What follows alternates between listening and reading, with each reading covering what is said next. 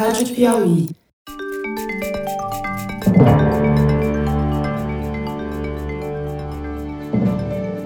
Opa! Eu sou José Roberto de Toledo e este é o Luz no Fim da Quarentena, uma coprodução da revista Piauí com a Rádio Novelo. Infectamos o canal do Foro de Teresina para discutir pesquisas científicas que ajudam a atravessar o túnel em que a pandemia nos meteu. Pela primeira vez, pesquisadores confirmaram um caso de reinfecção por SARS-CoV-2. Foi em Hong Kong, um jovem que havia tido um caso leve de Covid-19 no começo de abril e se curado, voltou a dar PCR positivo quatro meses e meio depois. E não tem dúvida de que se trata de uma infecção diferente, porque o sequenciamento genético dos dois vírus que infectaram esse paciente mostrou que eles são de cepas diferentes. A cepa do vírus que contaminou o sortudo agora nem existia quando ele foi contaminado pela primeira vez. Agora, nem tudo é ruim nessa notícia. O paciente não apresentou sintomas na segunda infecção, que é um bom sinal. Mas a gente sabe muito pouco ainda, nem saiu o paper, para vocês terem uma ideia.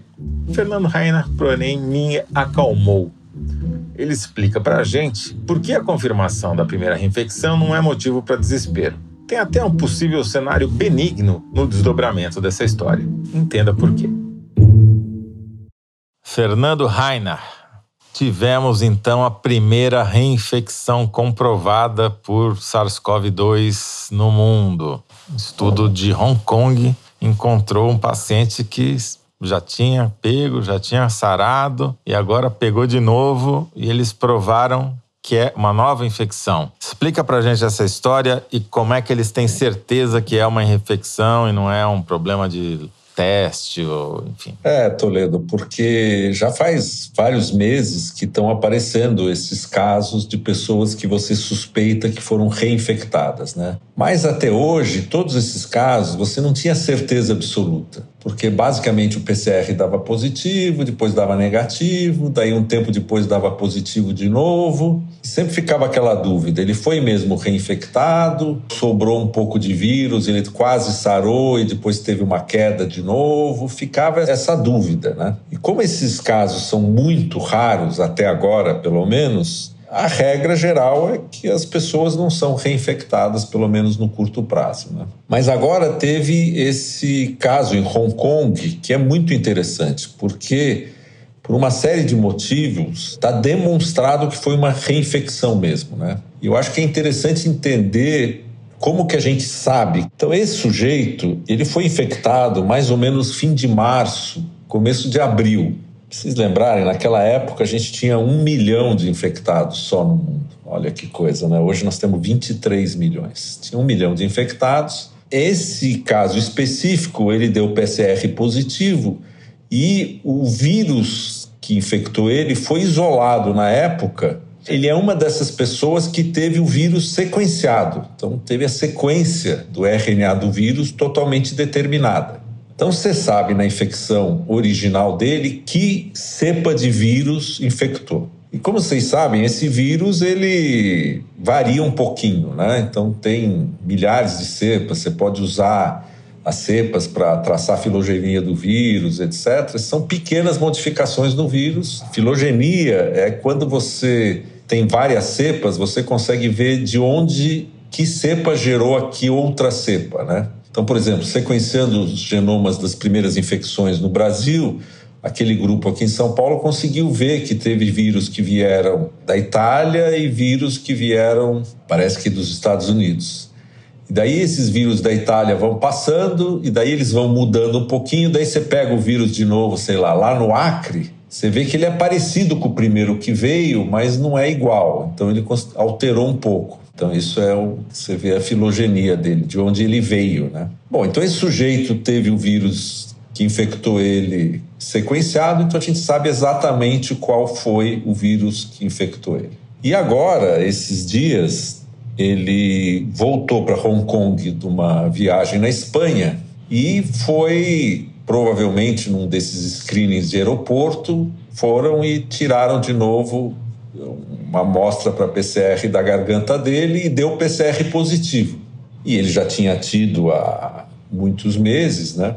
Aí eles resolveram sequenciar esse vírus. Será que era o mesmo vírus que está de volta, que ressurgiu no corpo dele? E o que eles descobriram que não, que é um vírus diferente. É um novo vírus, completamente diferente, pequenas diferenças, mas claramente não é o mesmo que ficou lá escondido em algum lugar na garganta e voltou, né? É um novo vírus e ele foi totalmente assintomático. Né? A outra vez, na primeira vez, ele tinha tido poucos sintomas e dessa vez assintomático. Esse vírus, quando eles olharam a sequência, era um vírus cuja essa cepa de vírus com essa sequência específica não existia em abril. Quando ele se infectou a primeira vez. Não tem a menor chance dele de, de ser a mesma infecção reaparecendo depois. É a única chance possível é terem trocado a amostra em laboratório, ter tido uma grande besteira qualquer, mas se os dados estão certos, é isso, ele foi mesmo reinfectado. Né? Agora, não é o fim da humanidade, né, Fernando? Acho que é bom deixar isso bastante claro para evitar pânico. É, imagina, não é, porque, primeiro, aparentemente esses casos são muito raros, né? A gente tem hoje 23 milhões de pessoas infectadas, se tem 10, 15 casos não comprovados e um caso comprovado, né? E tem uma grande notícia boa é que ele teve um caso leve da primeira vez e era assintomático dessa vez. Se não tivesse sido testado, ninguém nem ia saber que ele era positivo. Quer dizer, pode ser que haja outros como ele por aí, a gente nem sequer sabe porque as pessoas não têm sintoma. Exatamente. Seria uma má notícia se ele tivesse tido um caso leve antes e agora tivesse sido entubado. Mas o esperado é que quando você tem uma reinfecção, como o sistema imune já foi treinado na primeira infecção, em geral, o que é esperado é que na segunda infecção é mais leve mesmo. Ou seja, digamos assim, os policiais do sistema imunológico podem não estar na rua, mas os alarmes continuam soando. Demora um pouquinho, eles reagem e acabam controlando a infecção rapidamente, sem, antes mesmo é. que tenha é. sinal dela. E foi quatro meses e meio depois da primeira infecção. Né? O que, que seria uma má notícia? Seria se daqui a três, quatro meses começasse a pipocar muitos casos desses, mostrando que a imunidade nossa não dura mesmo totalmente por muito tempo.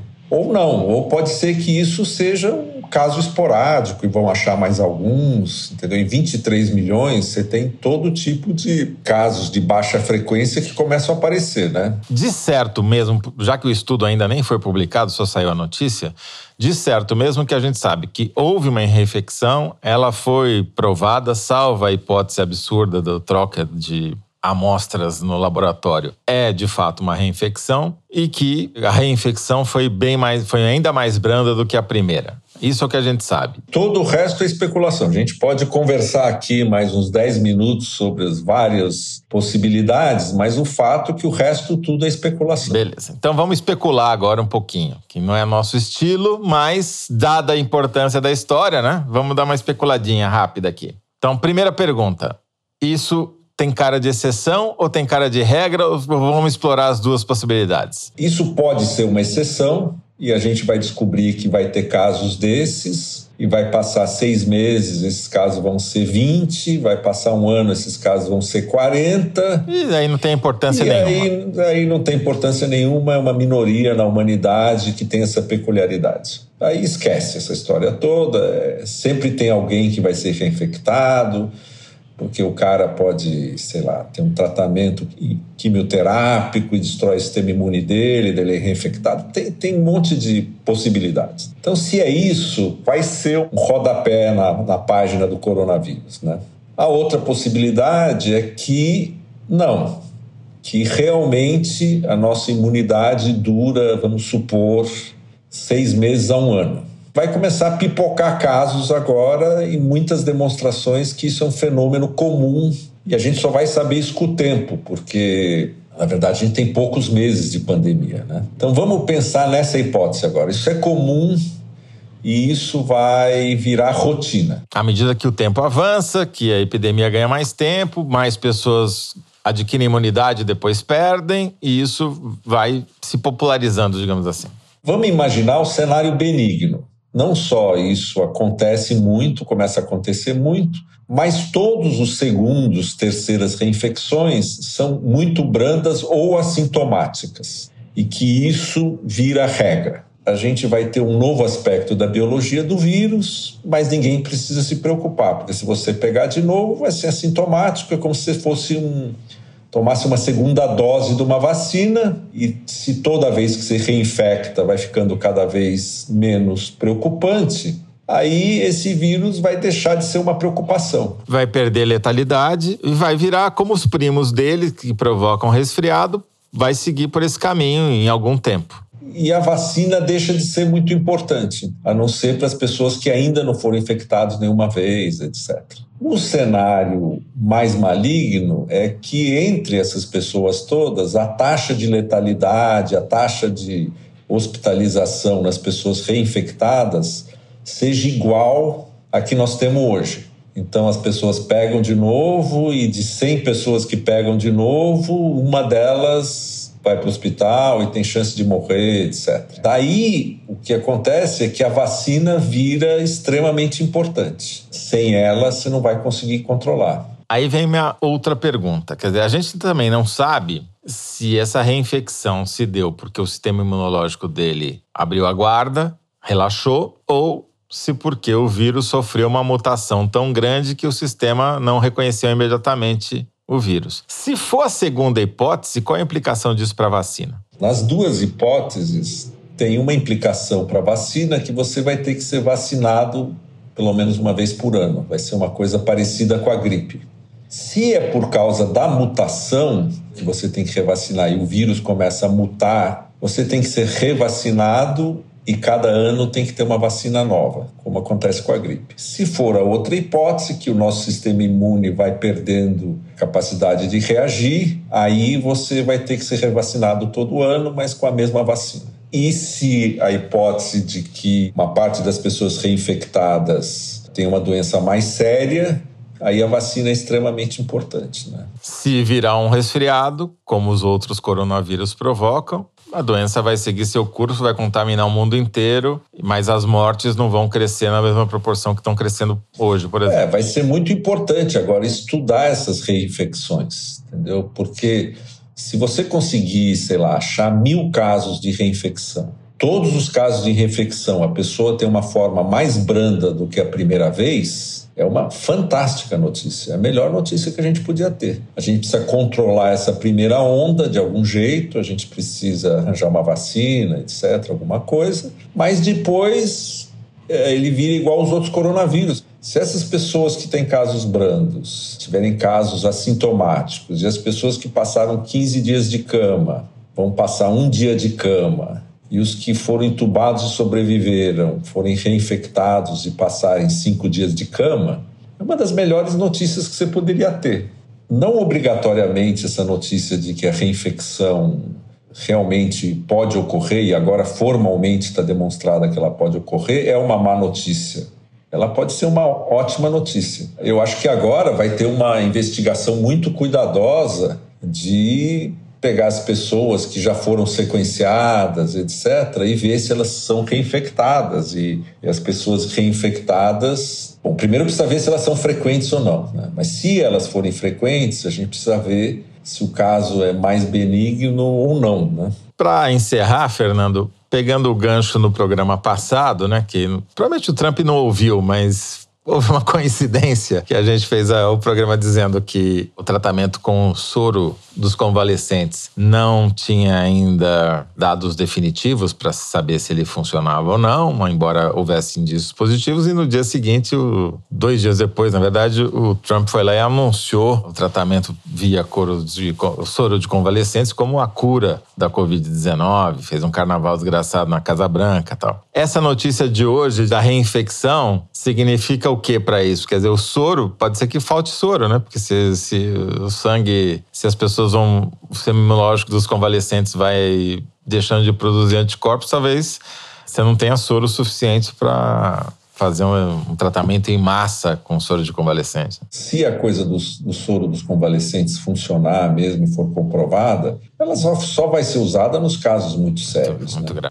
Fernando Raina. Bom, voltaremos certamente a esse assunto, né? Porque vamos ficar procurando avidamente por novos estudos sobre reinfecção e certamente voltaremos a discutir essa questão. E, e vamos ver o paper, né? Porque esse aqui é pior ainda de paper que não foi revisado, porque o cara pode escrever o paper e aí vê que tem alguma besteira no laboratório, que eles trocaram as amostras, eles têm que tomar mais cuidado ainda do que preprints, né? Tá certo. Então não é o caso ainda de pegar um foguete para Marte, não chegamos nesse estágio ainda. Ou ficar pensando, quando eu for reinfectado, ainda é cedo para isso. Muito bom. Fernando, muito obrigado. Falou, Toledo. Um abraço. Um abraço. Tchau, tchau. tchau. Este foi Fernando Reinhardt, professor titular de Bioquímica da Universidade de São Paulo e cientista residente do nosso podcast. O link para os estudos citados aqui você encontra na página do Luz no Fim da Quarentena no site da Piauí, revistapiauí.com.br. O Luz no Fim da Quarentena é uma coprodução da revista Piauí com a Rádio Novelo. A coordenação e edição são da Paula Scarpim, da Evelyn Argenta e do Vitor Hugo Brandalize. Este episódio teve apoio de produção de Clara Relstad. A identidade sonora é da Mari Romano. Quem finaliza o programa é João Jabassi e a coordenação digital é da Kelly Moraes. Yasmin Santos e Emily Almeida fazem a distribuição nos tocadores e nas redes sociais. A identidade visual é da Paula Cardoso e o Motion Graphics é da Renata Buono. Eu sou José Roberto de Toledo. Até o próximo episódio. Tchau.